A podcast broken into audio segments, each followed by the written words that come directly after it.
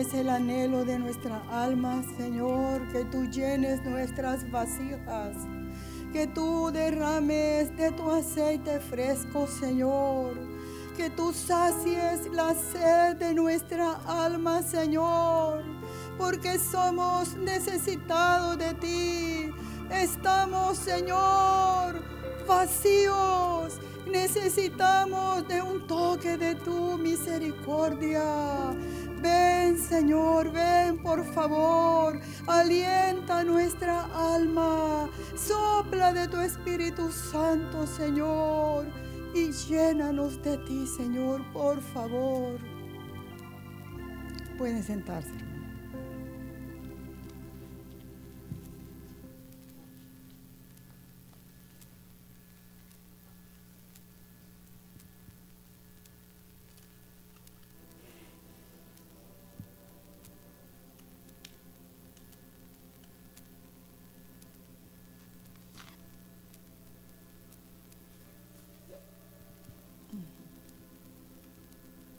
Sí, buenas noches hermanos, que Dios le bendiga.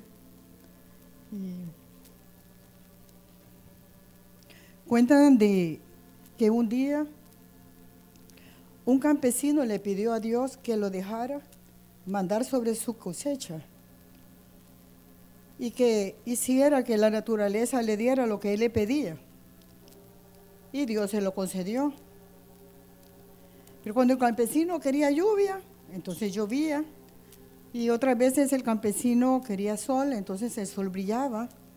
Si quería más agua, la tenía regularmente. Pero entonces, cuando llegó el tiempo de la cosecha, su sorpresa y estupor fue de que su cosecha fue un total fracaso. Y desconcertado le preguntó al Señor. Y él le dijo, tú me pediste lo que quisiste mas no pediste lo que de verdad convenía. Nunca pediste tormentas. Y estas son muy necesarias para limpiar la siembra, para ahuyentar las aves y los animales que la consumen y purificarla de las plagas que la destruyan. Así nos pasa, queremos a veces en nuestra vida amor, paz y que no haya nada de problemas. Y es verdad, nosotros pedimos como nos conviene. Y toda tormenta, la tormenta se lleva todo, si una tormenta fuerte. Y yo creo que todos hemos pasado por situaciones difíciles y en las que pensamos que Dios no está con nosotros. Aparentemente como que Dios estuviera dormido, como si hubiera olvidado de nosotros. Y entonces viene el temor, el desánimo, tristeza porque nadie quiere tormentas en su vida. Queremos ver el sol día a día, pero no queremos tormentas. Pero Romanos 8:28 dice que a los que aman a Dios, todas las cosas les ayudan a bien. Y miren, yo he encontrado varias clases de tormentas. Hay varias clases de tormentas. Hay unas tormentas en las que nosotros mismos las provocamos. Oseas 8:7 dice que sembramos viento, cosechamos tempestades. Sembramos discordias, vamos a sembrar discordia, ¿verdad? Vamos a cosechar discordia. Si sembramos mentira, sembramos engaño, todo lo que sembremos, eso va a traer consecuencias a nuestras vidas. Y miren que nuestras decisiones, decidimos mal, malgastamos el dinero, elegimos mal el cónyuge, vienen tormentas a nuestras vidas por muchos, mucho tiempo. Elegimos mal. Y todas nuestras decisiones, nuestros errores, nuestros fracasos, todo esto acarrea tempestades. Nuestras decisiones con los hijos, dejándolos hacer lo que quieren, son tempestades para nuestras vidas. El hijo pródigo decidió malgastar la herencia y no digo que no haya perdón, porque él fue perdonado, pero sufrió mucho por esa decisión. Y lo mismo Jonás. Jonás decidió huir de la voluntad de Dios y provocó una gran tormenta, tormenta que afectó a otros, porque nuestras decisiones van a afectar a otros. Si nos va mal en los negocios, si nos va mal con, con el cónyuge, va a afectar toda nuestra descendencia porque nosotros hemos elegido mal. Y esas tormentas van a ir allí con nosotros. ¿Y qué pasó con Jonás? Él tenía egoísmo, él no quería que su orgullo su, su reputación quedara mal. Ahora, hay otras tormentas que están fuera de nuestro alcance, que nosotros no las provocamos y que el Señor las manda a una nación completa, a unos para juicio. Creo, que nosotros no hemos visto bien de cerca una tormenta así, un huracán, porque a 20 minutos estaba aquí Choloma, Chamelicón, La Lima, azotó, fue devastadora. Pero nosotros aquí solo las lluvias y unos cuantos vientos. Miren, la tormenta en griego, usado para tempestad, se usa también para torbellino, el torbellino es un remolino de aire y es una masa de agua también, que actúa con rapidez como un embudo. Y son, es una abundancia de eventos que pueden suceder en un mismo momento, como le pasó a Job. Y dice que es como un embudo. Hemos sentido nosotros a veces cuando estamos en una tormenta, nuestra garganta como un embudo que no podemos ni tragar de la gran angustia que andamos cuando estamos pasando por una tormenta. Sentimos nosotros que no tenemos, estamos cerrada la garganta. Esta palabra en griego es seismos, es tempestad y torbellino. Y la tormenta, igual que huracanes, es, es ser abatido. Y ser abatido es ser tirado al suelo.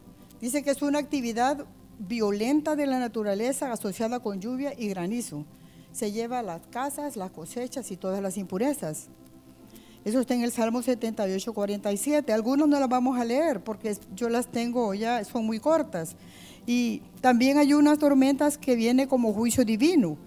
Eso está en Nahum 1.3, dice, Jehová es tardo para la ira y grande en poder y no tendrá por inocente al culpable. Jehová marcha en la tempestad y el torbellino y las nubes son el polvo de sus pies. Imagínense lo que son las nubes para él. Recuerden que en Egipto hubo muchas plagas, que cayó granizo y vino juicio. Pero acuérdense que todas las plagas no afectaron al pueblo de Israel, porque el Señor dio recomendaciones de que las puertas fueran selladas, los dinteles de las puertas con la sangre del cordero, para que no afectara la muerte de los primogénitos. Y el Señor da instrucciones, entonces tenemos que tener oído abierto, porque el Señor siempre va a dar sus instrucciones y va a avisar a sus hijos. Ellos no perecieron, nada los tocó, el pueblo de Egipto sí fue tocado. Y se acuerdan de la tormenta que hubo, la Katrina en New Orleans y Luisiana. El Señor envió su palabra. El Señor avisó de que salieran de ahí, pero no todos obedecieron. Miren, esa tormenta fue devastadora.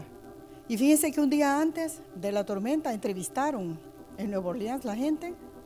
Estaban bebiendo y comiendo, celebrando. Y llegaron los periodistas y le dijeron que ¿Qué están celebrando? Estamos celebrando la tormenta, le dice. Y le dice a una muchacha, ¿y tú te vas a quedar o te vas a ir? No, yo me voy a quedar. ¿Y por qué te vas a quedar? Quiero ver si viene. A ver si es cierto que viene, dice. Aquí vamos a estar. Y se quedaron toda la noche bebiendo y comiendo. Imagínense una tormenta de 280 de, que tiró de aire. Entonces eran era exageradamente, 280 kilómetros por hora.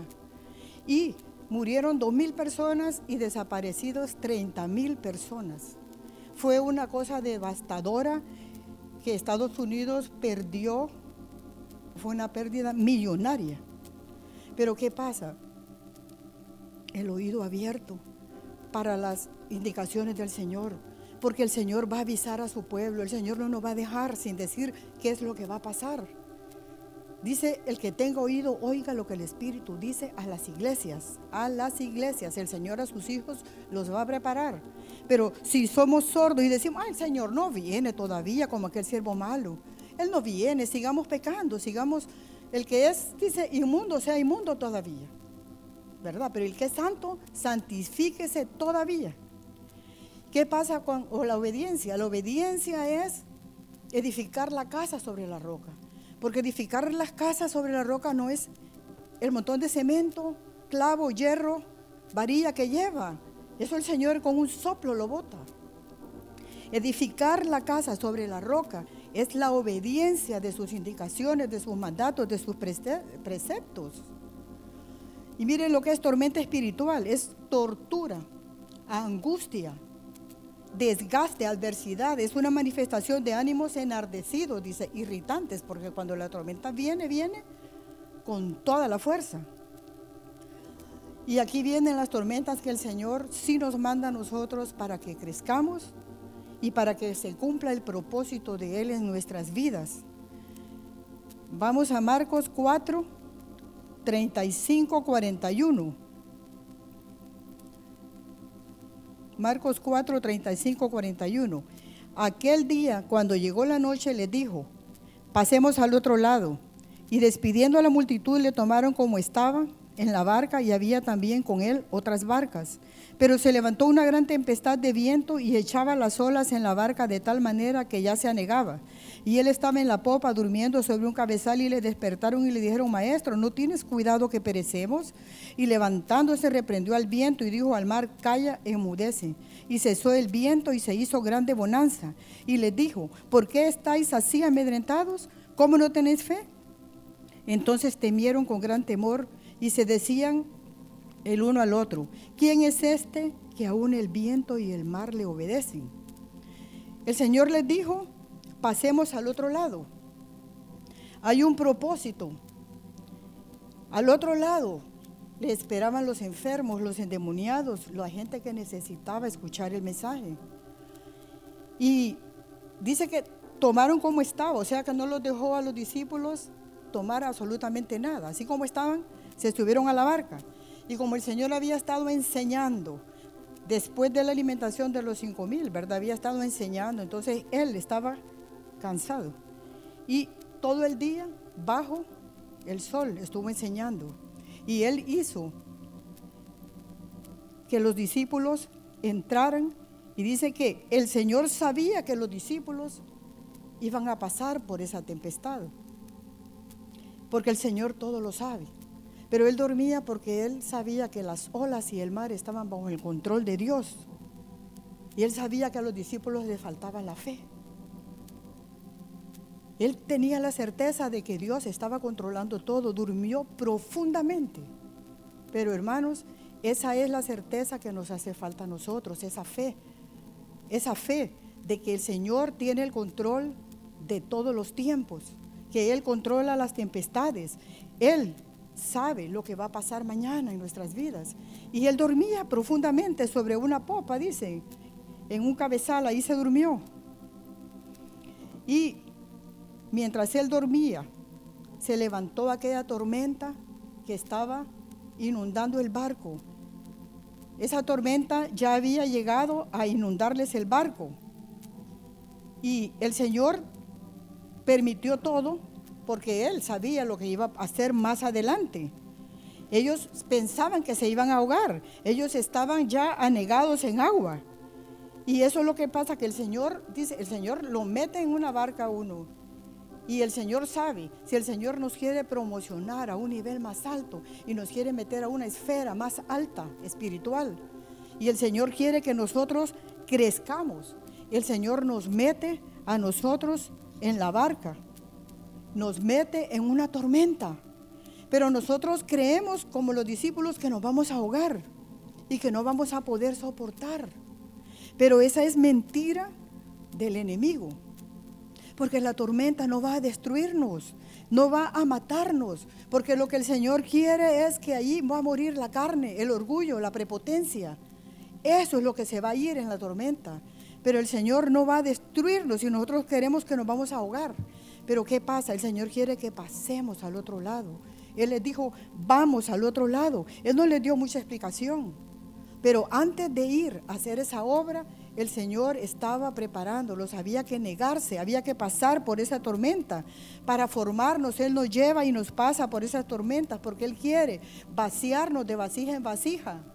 Y eso duele, ser traspasados, eso duele. Que nos arranquen de un lado y nos pasen para otro lado. Él quiere que pasemos al otro lado. Señor, no tienes cuidado de nosotros, le dijeron, afligidos, angustiados. ¿Por qué? Ellos estaban desesperados, estaban tan histéricos que ellos le faltaron al respeto al Señor al decirle, Señor, y no tienes cuidado de nosotros y el mismo Señor puede perecer. Pero ellos estaban tan afligidos y así hacemos nosotros también. Señor, mira, no cuidas de nosotros. Señor, yo te estoy pidiendo. Mira, Señor, lo que me están haciendo. Yo creo que los discípulos ni oraron, ni se acordaron. Estaban viendo solo las olas grandes, el mar embravecido y la, la barca que estaba llena de agua. Y miren qué pasa cuando anuncian un huracán aquí, ¿verdad? Todos como locos al supermercado, a las gasolineras, todos en las carreteras haciendo filas, los que van a salir. Y lo que menos hacemos es orar. Cuando sucedió lo del presidente, hermanos, eso fue un caos en el supermercado. Hay algunos, un, amigo de nosotros que murió del corazón a los días. O sea que hay, algo que, entra en esa, esa aflicción, esa desesperación. Pero la prueba nos pone nerviosos, nos pone preocupados, nos pone desesperados y lo que menos hacemos es orar. Y nosotros con fracasos, irritados, en una tormenta, donde no hayamos qué hacer. Dice el hermano Marvin que él, él ponía el ejemplo que en medio de una situación Dice, la esposa no tiene la culpa que la llanta se punchó, dice. Pero vamos en una calle, en la carretera, y todo lo que sucede es culpa del que está cerca. Es culpa del que está cerca. Y, eso es cierto. Fíjense que cuando hay una tormenta, hay una dificultad, el, esposo o la esposa entran y entran que ya no hay, se terminó algo, o que el recibo de la luz está muy alto, que apaguen los aires, que ya no gasten tanto. Entran en un caos de unos con otros chocamos unos con otros cuando estamos en una tormenta. Hasta el pobre perro si nos atraviesa recibe su patada. Eso es lo peor. Nadie se escapa en una casa de, una tormenta, nadie se escapa. Todos son culpables. Y, y los ánimos están. Pero el Señor no reprendió a los discípulos, sino que humilde les dijo a la tempestad, calla e enmudece. Dos palabras sublimes con autoridad y mando calla, enmudece. Y dice que hubo gran bonanza. Hubo gran bonanza. Bonanza dice que es una parte de quietud en, la, en el mar. Y también quiere decir prosperidad. Fíjense que cuando yo trabajaba, hubo una época en la que la, cosecha no se había vendido y no hubieron aumentos y había que recortar personal y recortar gastos. Y la cosa es que todo el mundo andaba murmurando, los ánimos estaban por el suelo y nadie quería trabajar con ganas. ¿Y cómo le va a decir a alguien, hay que recortar acá si la gente anda que casi le pegan a uno? Y yo estaba también desanimada porque yo, yo estaba, no estaba ni descansando, yo soñaba repetidamente que la empresa estaba sobre mí que la bodega estaba sobre mí y yo cuando despertaba yo miraba que estaba sobre mí esas cosas y lo soñé una y otra vez, el mismo sueño. Y yo no descansaba porque estaba angustiada, estaba pero presionada también. Y yo le decía, Señor, dame gracias, Señor, trae paz a mi alma, Señor, en las buenas y en las malas. Yo quiero trabajar, dame la gracia, dame la paz, Señor. Y como a la semana tuve un sueño y en el sueño yo miré a Jesús durmiendo con vestiduras de príncipe. Y fue algo tan fugaz. Inmediatamente desperté y sentí como un soplo sobre mí. Y trajo una paz a mi alma, hermanos, pero una paz, que ahí quedó todo. Y yo le dije, Señor, tú estás en mi vida. Fue una paz, se sopló yo sentí un viento suave y yo me desperté y desde allí, hermano, yo llegué con mi actitud como yo era, con paz, y le dije, Señor, tú estás aquí, y le di gracias, y fíjense que como a los tres meses vendieron la cosecha, aumentaron el sueldo, hicieron todo lo que no habían hecho allí. Y yo le dije, Señor, ¿qué pasó? Hubo gran bonanza, porque cuando el Señor habla hay gran bonanza, dice la palabra. Si el Señor viene en medio de la tormenta, hay gran bonanza. pero ¿qué? Una prueba que nos desanima y porque no descansamos, porque tal vez no hemos orado, pero tuvimos, nosotros pasamos esa etapa difícil, pero miren, como dicen que la costumbre se hace ley, nunca habían dejado de aumentar, entonces a la gente le cayó como que era fuerza. Nos mal acostumbramos. Pero hubo gran bonanza, dice, porque el Señor solo quiere pasarnos al otro lado, que confiemos. Y le podemos decir nosotros a la tormenta, enmudece, calla. Nosotros tenemos ese poder para decirle a la tormenta que enmudezca, que calle. Miren lo que pasaba aquí. En, en Marcos 5 le estaba esperando la gente. Y en el Marcos 4 estaba la tormenta. Y en el Marcos 5, allá al otro lado, estaba la gente esperando lo que iba a hacer el Señor. Y el Señor dice que Él ordena que se les dé gloria en lugar de ceniza, gozo en vez de luto, manto de alegría en lugar de pesadez. Entonces, de este lado está la angustia, está la agonía, está la ceniza, y del otro lado está el gozo, está la alegría, está el manto de alegría, está la gloria del Señor. Y Él no quiere que nos quedamos de este lado, en el sufrimiento, en la congoja, en la angustia. Entonces viene Él y nos pasa por una tormenta y derriba todo lo que nosotros somos para que nosotros podamos recibir lo que Él quiere porque esa libertad, los, discípulos no iban a recibir esa libertad si no pasan por esas tormentas. Ellos tienen que ver quién es el Todopoderoso para Él ser lleno de ese poder y que esa fe sea aumentada. Y el Señor sabía que lo, que lo necesitaban. Y Él les dijo, ¿por qué estáis amedrentados? ¿No tenéis fe? Creo que sí tenían fe, porque clamaron a Él. Pero cuando vieron las olas, ellos allí el temor bota y trae duda. El temor le bota a cualquiera la fe, porque se miran solamente las circunstancias. Pero luego que vieron que calmó la tempestad, dijo, ¿quién es este que aún el viento y la mar le obedecen? Ya ellos ya no estaban espantados por las olas gigantescas, sino que estaban viendo el gran poder de Él. Porque el Señor, Él tiene dominio sobre la babura del mar. Y cuando se levantan las olas, Él las sosiega. Jehová en las alturas es más poderoso que el estruendo de muchas aguas, más que las recias ondas del mar. Salmo 89, 9 y Salmo 93, 4. Nosotros cuando nos asustamos en estas tormentas tenemos dos opciones. Podemos pensar que el Señor se olvidó de nosotros y que Él ya no le importa lo que nos pasa.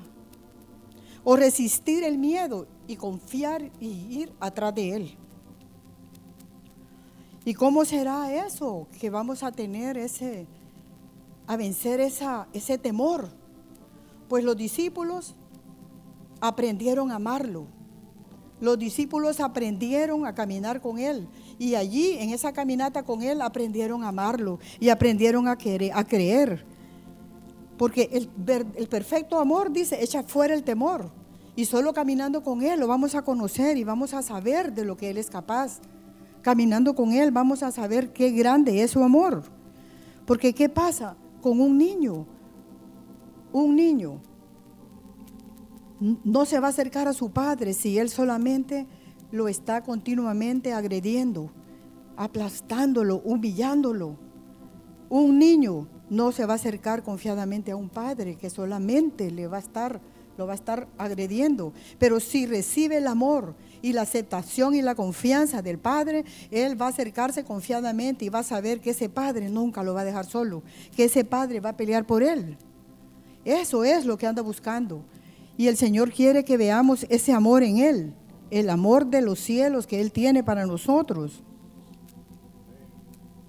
Vamos a Mateo 14, 22. Mateo 14, 22. Enseguida Jesús hizo a sus discípulos entrar en la barca e ir delante de él a la otra ribera, entre tanto que él despedía a la multitud. Despedida la multitud, subió al monte a orar aparte y cuando llegó la noche estaba allí solo. Y ya la barca estaba en medio del mar, azotada por las olas porque el viento era contrario. Mas a la cuarta vigilia de la noche Jesús vino a ellos andando sobre el mar. Y los discípulos viéndole andar sobre el mar se turbaron diciendo, un fantasma, y dieron voces de miedo. Pero enseguida Jesús les habló diciendo, tened ánimo, yo soy, no temáis. Entonces le respondió Pedro y dijo, Señor, si eres tú, manda que yo vaya a ti sobre las aguas. Y él dijo, ven. Y descendiendo Pedro de la barca andaba sobre las aguas para ir a Jesús. Pero al ver al fuerte viento tuvo miedo y comenzando a hundirse, dio voces diciendo, Señor, sálvame. Al momento Jesús, extendiendo la mano, asió de él y le dijo, hombre de poca fe, ¿por qué dudaste? Y cuando ellos subieron en la barca, se calmó el viento. Entonces los que estaban en la barca vinieron y le adoraron, diciendo, verdaderamente eres hijo de Dios. Aquí en esta otra prueba, Jesús se queda orando. Él estaba a cinco kilómetros de la costa y él los obliga a entrar a la barca que se vayan adelante. Y él se quedó orando. Él hizo que se fueran delante de él. Él los presionó. Dice que él los presionó. O sea que los discípulos no estaban muy, muy, ellos no querían ir. Él vio que no querían ir, entonces él los forzó a entrar. Y la barca estaba en medio del mar, dice que a muchos estadios, y un estadio tiene 180 metros. Jesús sabía que se iba a desatar una tormenta y aún así los envió adelante. Él sabía todo porque Él planifica las cosas. Él nos obliga a entrar a la barca y no importa las circunstancias que vayan a venir. Pero Él no es para debilitarnos, sino que para fortalecernos, para que crezcamos, ¿verdad? Y dice que los vientos eran muy fuertes, las olas muy altas y también allí estaban completamente anegados en agua. Y dice que el viento era contrario, por eso soplaba demasiado fuerte, porque el viento era contrario y ellos estaban siendo sacudidos, la barca estaba siendo sacudida. Pero él ahí que estaba enseñando. Y saben que cuando vamos con vientos contrarios nosotros a veces recibimos tormentas porque vamos en contra del viento. Aquí dice que los vientos iban contrarios. Entonces eran, estaban siendo sacudidos, el mar estaba embravecido. Y otra vez ellos estaban afligidos.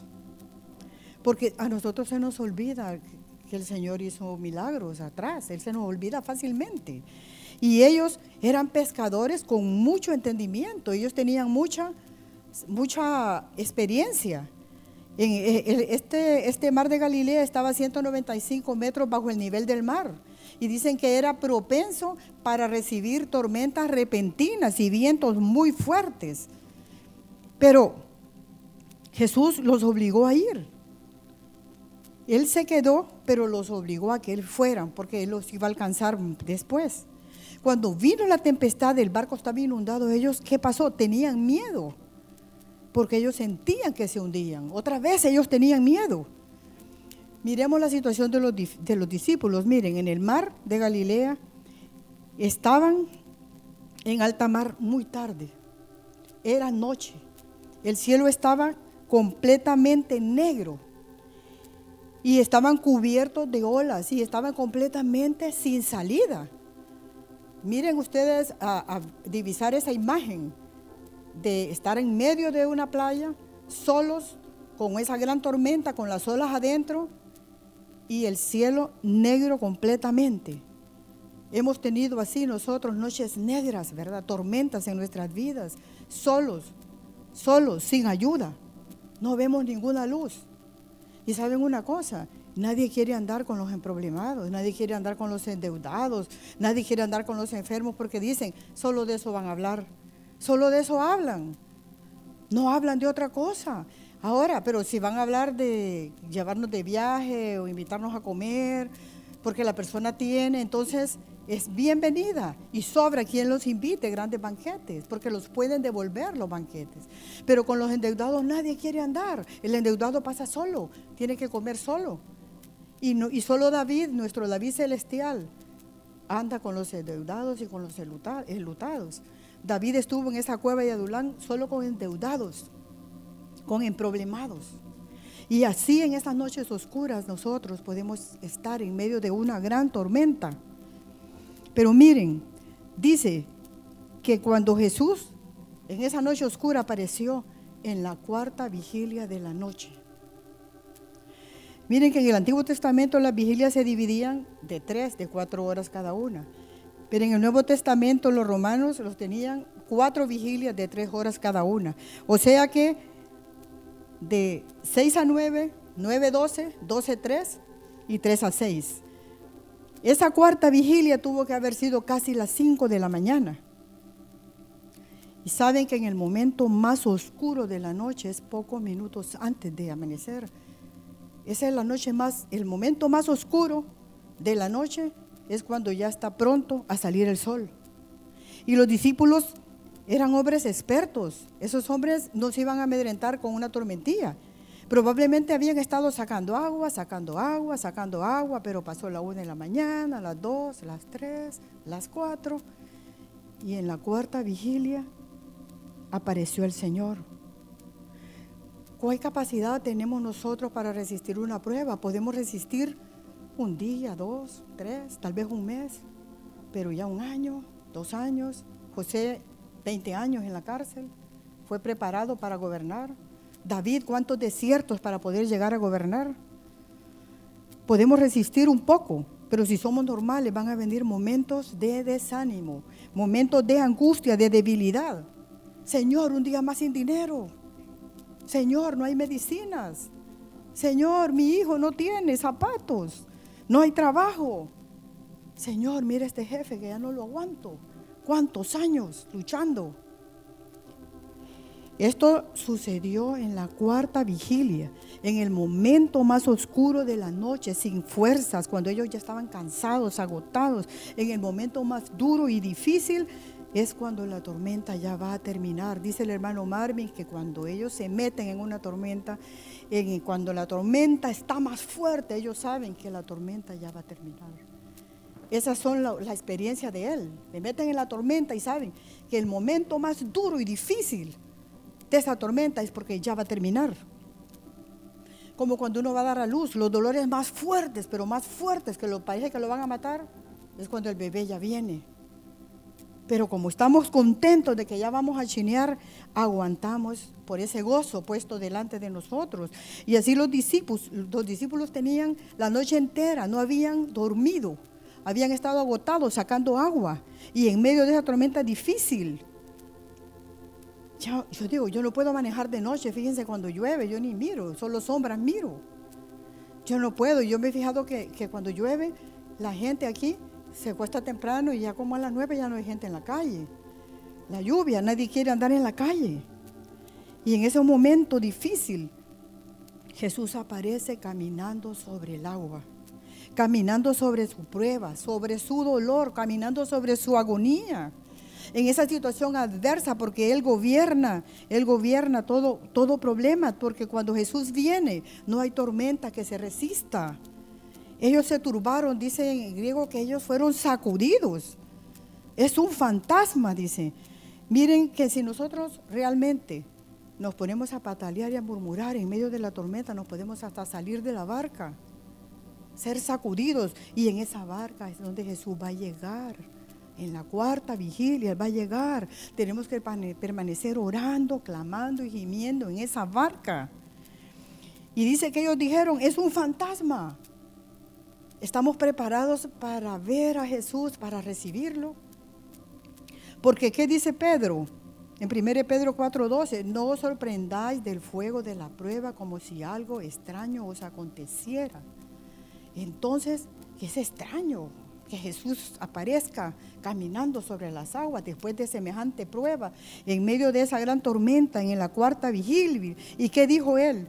Tened ánimo, yo soy el gran yo soy llegó, el gran yo soy apareció.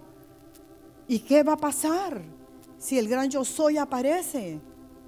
Todo calla, el viento, la tormenta, todo calla, todo enmudece. Él siempre va a aparecer en la cuarta vigilia de nuestras vidas, en la hora más negra, hermanos. ¿Cuál es tu túnel sin salida? Sin fuerzas, desanimado. Un matrimonio fracasado o un hijo descarriado, un hijo enfermo, o no hay trabajo, una espera, una oración, esperando algo que no llega. Si estás en las últimas, ya no tienes fuerza, alégrate porque está pronto a venir a la cuarta vigilia. Él va a aparecer. Este mensaje se llama la cuarta vigilia. Pero Señor, ¿por qué permites que llegue hasta lo último de mis fuerzas, Señor? Porque cuando tenemos todo, no le damos el primer lugar a Jesús. Porque tenemos trabajo, porque tenemos salud. ¿Para qué quiero a Jesús? Ahí están las tarjetas, ahí están los bancos. Ahí está el cheque en el trabajo. ¿Para qué quiero a Jesús si estoy sana? Nosotros teníamos un tío político que dijo, yo nunca he necesitado a Jesús. Yo no sé qué es eso. Yo tengo todo, yo, yo camino bien y no necesito. Hace poco nos dimos cuenta que ya no tiene nada. No sé cómo caminará, si está con el Señor o no. Pero cuando las puertas ya se cierran y no hay dinero y ya no hay esperanza y ya no hay fuerza, allí en esa cuarta vigilia, entonces es que el Señor llega cuando nosotros creemos que ya no hay esperanza, que ya no hay nada, entonces el Señor viene a completar esa obra de salvación que un día empezó en nuestras vidas. Jesús siempre aparece en el momento justo. Él llegó aparentemente tarde cuando Lázaro murió, pero ¿qué quería él? Que toda la familia creyera, que el Hijo del Hombre fuera glorificado. Él llegó cuando la mujer de flujo de sangre lo tocó, ella ya no tenía nada, ya había agotado todo, ya no había nada, no tenía dinero, ya todo lo había gastado. Allí apareció Jesús en la cuarta vigilia. Y aquí llega caminando sobre las aguas y Pedro le dice, Señor, si eres tú que camine yo. Y por un instante caminó, por un instante creyó y lo vio. Pero cuando apartó los ojos, vio las circunstancias, vio las olas gigantescas, entonces él se estaba hundiendo. Es lo que sucede con nosotros. Cuando nosotros tenemos problemas muy grandes, solo miramos el problema gigantesco y nos olvidamos de todo lo que el Señor ha hecho en nuestras vidas. Miren, hace dos meses que yo estuve con taquicardia porque yo no dormía, pasé una semana entera sin dormir. Yo he padecido de insomnio así, de vez en cuando, dormía un día, otro día, pero una semana entera yo estaba agotada, agobiada. Pero el Señor, en medio de esa tormenta, Él me mostró, yo tenía mis ojos puestos en algo. Yo tenía mis ojos puestos en algo y eso me estaba llenando de ansiedad. Y cuando aquí oraron por mí los pastores, yo fui liberada. Él sacó eso de mi corazón. Y yo le dije al Señor, haz conmigo lo que tú quieras. Porque miren hermanos, yo tengo 37 años de caminar con el Señor y Él me ha sanado, Él me ha liberado, Él me ha dado provisión. Él ha hecho milagros en mi vida, sanado enfermedades incurables. Pero se nos olvida, así como los discípulos se olvidan de todos los milagros que han visto, se me olvida. Ahora, ¿qué pasa? Lo que pasa es que el Señor está tratando con áreas diferentes también en cada prueba, no es lo mismo. ¿Cómo me sacó de aquella? Fue de una manera. ¿Cómo me sacó de esta? Esta es otra área. Y Él quita aquí y quita allá y así nos va llevando de nos va llevando de prueba en prueba, porque Él quiere que tengamos victoria sobre cada área y no la va a quitar todas de una vez. No puede porque Él dice que las bestias del campo se van a enseñorear de nosotros. Entonces tenemos que tener, en cada prueba tenemos que tener la actitud correcta. Y dice, y miren que ahora yo le digo, Señor, cuando no estoy durmiendo, yo me paro y digo, Señor, aquí estoy. Hablemos, aquí estoy, Señor, hablemos. Y miren que la semana pasada, en una madrugada, dije, Señor, aquí estoy, háblame, habla tu palabra, Señor, habla, por favor. Y él habló y me dijo que esa misma fuente que iba, esa misma nube que iba con Israel en el día y esa columna de fuego que iba en la noche, estaba conmigo. Y me dijo, Alabada a Dios porque Él es bueno, porque para siempre es su misericordia. Y cada palabra, hermanos, cuando el Señor me ha dado palabra, me alimenta toda la vida. Me ha alimentado, palabra que me dio hace años, años, ha estado esa palabra. Y, y, los sueños y las cosas que Él ha hecho en mi vida vienen. Y yo le dije, Señor, sí, gracias. Y le pedí perdón. Y miren que la palabra viene como un bálsamo. En esos momentos difíciles que yo no puedo, que no puedo dormir, pero ya no tengo taquicardia, gloria a Dios, no tengo. solo que no tengo sueño.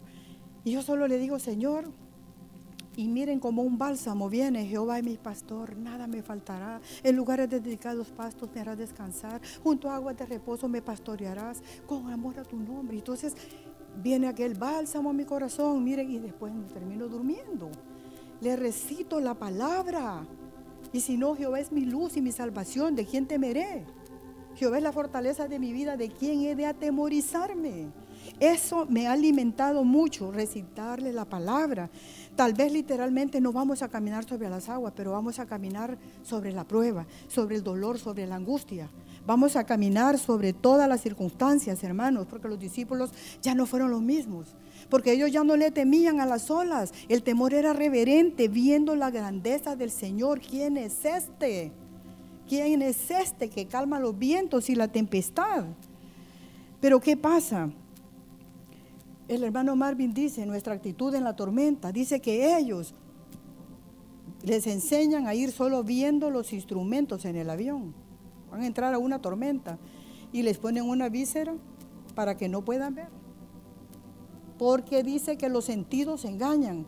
Y cuando se van a meter en la tormenta y el avión es angoloteado, ellos fácilmente creen que es la derecha y sienten que es la izquierda. Y entonces no puede, dice que tiene que, los instrumentos sí le dicen la verdad, qué camino va a seguir, por dónde va. Entonces eso es muy importante, dice que eh, los instrumentos lo van a guiar, porque los sentidos los van a confundir.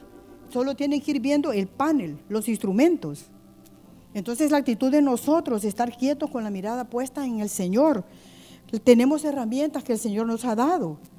Y cuando viene una tormenta, en lugar de salir corriendo como locos, tenemos que parar y decirle, Señor, dame la actitud correcta. Dice que Él, nadie que entre en una tormenta, ya se metió en la tormenta, no trate de salir, dice el libro, no trate de salir, no trate. Dice que un piloto por salir de la tormenta fácilmente va a obviar las instrucciones, porque agarra desesperación.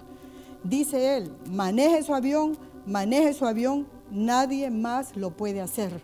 Maneje su avión. Entonces, y dice que no encendamos nuestra propia luz en esa oscuridad, sino que la luz del Señor nos tiene que alumbrar a nosotros. Entonces dice que en el aeropuerto y que nadie puede encender su propia luz, es que es peligroso. Entonces, todo lo que Él nos ha dado, hermano, es espiritualmente, es una gran ayuda.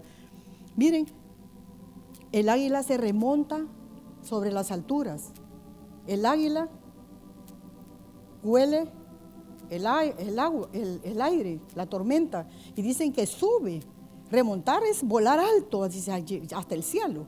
Sube a la roca y allí se queda esperando la tormenta porque solo la tormenta lo va a elevar. Solo la tormenta lo va a elevar. Entonces, el Señor quiere que seamos como las águilas. El Señor sí quiere que vayamos. Nosotros vamos al lugar alto a esperar la tormenta porque el Señor avisa. Y dice, el águila espera a elevarse porque Él sabe que solo la tormenta lo va a elevar. ¿Y qué nos va a hacer crecer a nosotros? No esperemos el ojo del huracán. Hay lugares de refugio. Los refugios no están prohibidos. El Señor dice, yo soy tu refugio contra el turbión y el aguacero en Isaías 4:6. A buscar el refugio tenemos que acampar, pero en el lugar seguro. Acampar, a menos que haya una evacuación, pero ellos lo llevan a uno al lugar seguro. Miren que dan instrucciones para cuando hay tormentas.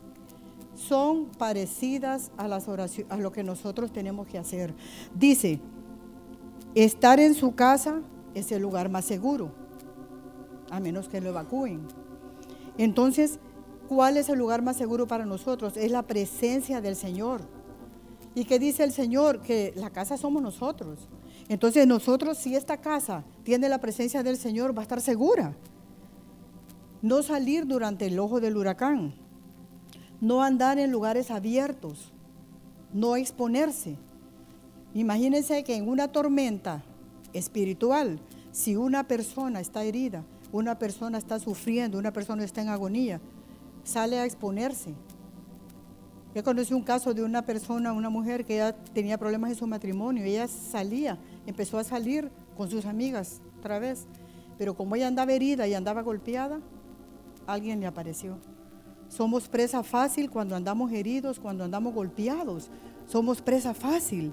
Entonces, ¿a dónde tenemos que estar en medio de una tormenta? Ay, me voy a ir a divertir, voy a salir con mis amigos. Y hubo un hombre que él fue, cayó en el sentido de, él estaba lleno de deudas y estaba atribulado y angustiado y desesperado y cabal. Un amigo le ofreció cómo conseguir dinero, se endeudó más y terminó buscando dinero fácil. Entonces nosotros no podemos salir y exponernos, exponer nuestra herida, nuestra condición. Somos presa fácil. El enemigo sabe cómo andamos y aquí fácilmente podemos caer. Y así como en lo físico nos dicen que no nos expongamos, que no salgamos a campos abiertos, que no nos pongamos cerca de un árbol, que nos va a caer un rayo. Entonces hay muchas explicaciones, ¿verdad? Y dice que ser más vigilante durante la noche en una tormenta Ay, pero qué rico para dormir, la tormenta, ¿verdad? Fíjense que ese problema fue de Choloma. Choloma fue advertida y ellos se acostaron a dormir. Y a medianoche se desprendió la montaña que destruyó, eso fue lo que destruyó todo Choloma. Porque en la noche ya estaban siendo advertidos, se acostaron a dormir. Y acordémonos que en la noche, en esa cuarta vigilia, es donde el Señor en la cuarta vigilia va a aparecer en la noche, en medio de la tormenta, alabar, orar. Es para clamar y es para gemir. Esas noches tormentosas son para clamar, para gemir y para alabar, para a Dios. Entonces Él aparecerá. También recomiendan, dice, tener alimentos. Si nosotros vamos a tener nuestros alimentos espiritual, si nosotros nos alimentamos de la palabra, fíjense que casi todas las recomendaciones van igual. Prepárense con luz, dice con linterna. Si nosotros nuestra luz es el Señor, el Espíritu Santo nos va a guiar a la verdad. Él nos va a decir para dónde agarrar. Entonces, hermanos, ¿cuál es, no importa en qué categoría sea tu tormenta? Todas sirven de bendición para crecer y para madurar. Y ya no nos asombraremos de las olas gigantes ni de la tribulación, sino que la es más temible la presencia del Señor, más temible que la tormenta misma. Nos vamos a asombrar del poder glorioso del Señor, de su presencia. Eso es lo que nos va a alimentar. En todo momento. Estamos seguros en la mano de nuestro Dios. En la cuarta vigilia, Él siempre va a venir en tu noche más dura, en tu noche más oscura. Él no nos va a abandonar. Quisiera que cantáramos Cristo amante